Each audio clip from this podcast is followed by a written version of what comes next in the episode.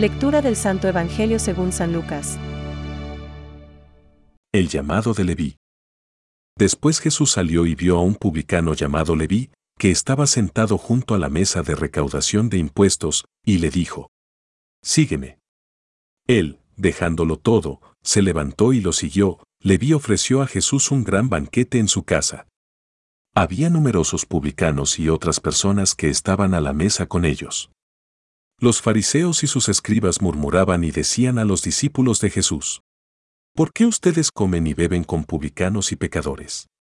Pero Jesús tomó la palabra y les dijo, No son los sanos los que tienen necesidad del médico, sino los enfermos.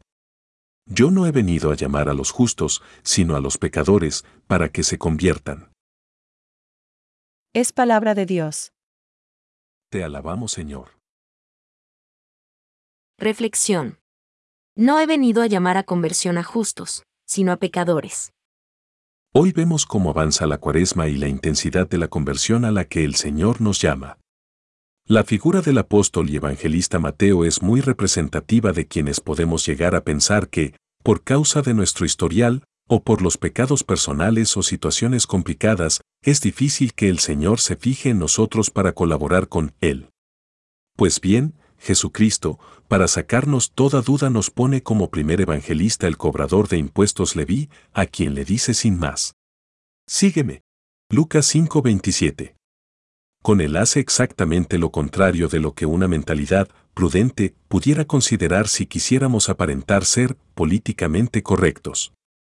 Leví, en cambio, venía de un mundo donde padecía el rechazo de todos sus compatriotas, ya que se le consideraba, solo por el hecho de ser publicano, colaboracionista de los romanos y, posiblemente, defraudador por las comisiones, el que ahogaba a los pobres para cobrarles los impuestos, en fin, un pecador público. A los que se consideraban perfectos no se les podía pasar por la cabeza que Jesús no solamente le llamara a seguirlo, sino ni tan solo a sentarse en la misma mesa.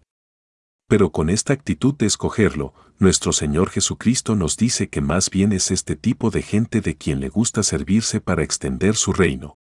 Ha escogido a los malvados, a los pecadores, a los que no se creen justos. Para confundir a los fuertes, ha escogido a los que son débiles a los ojos del mundo. 1 Ciudad una 27. Son estos los que necesitan al médico, y sobre todo, ellos son los que entenderán que los otros lo necesiten.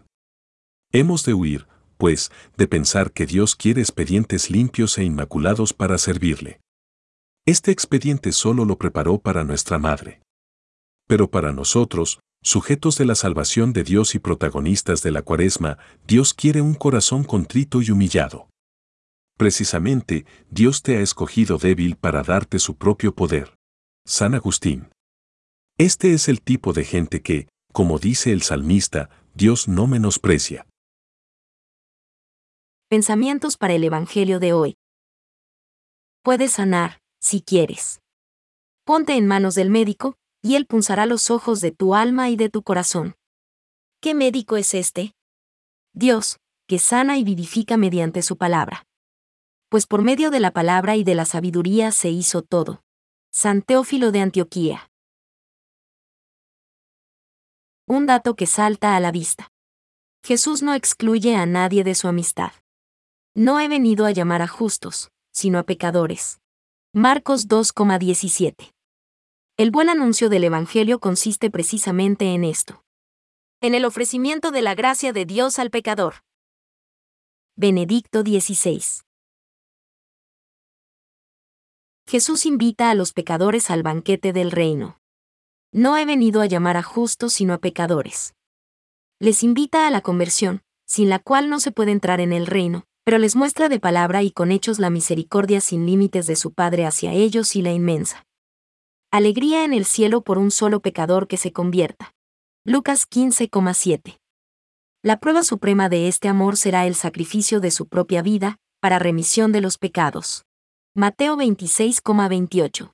Catecismo de la Iglesia Católica, número 545.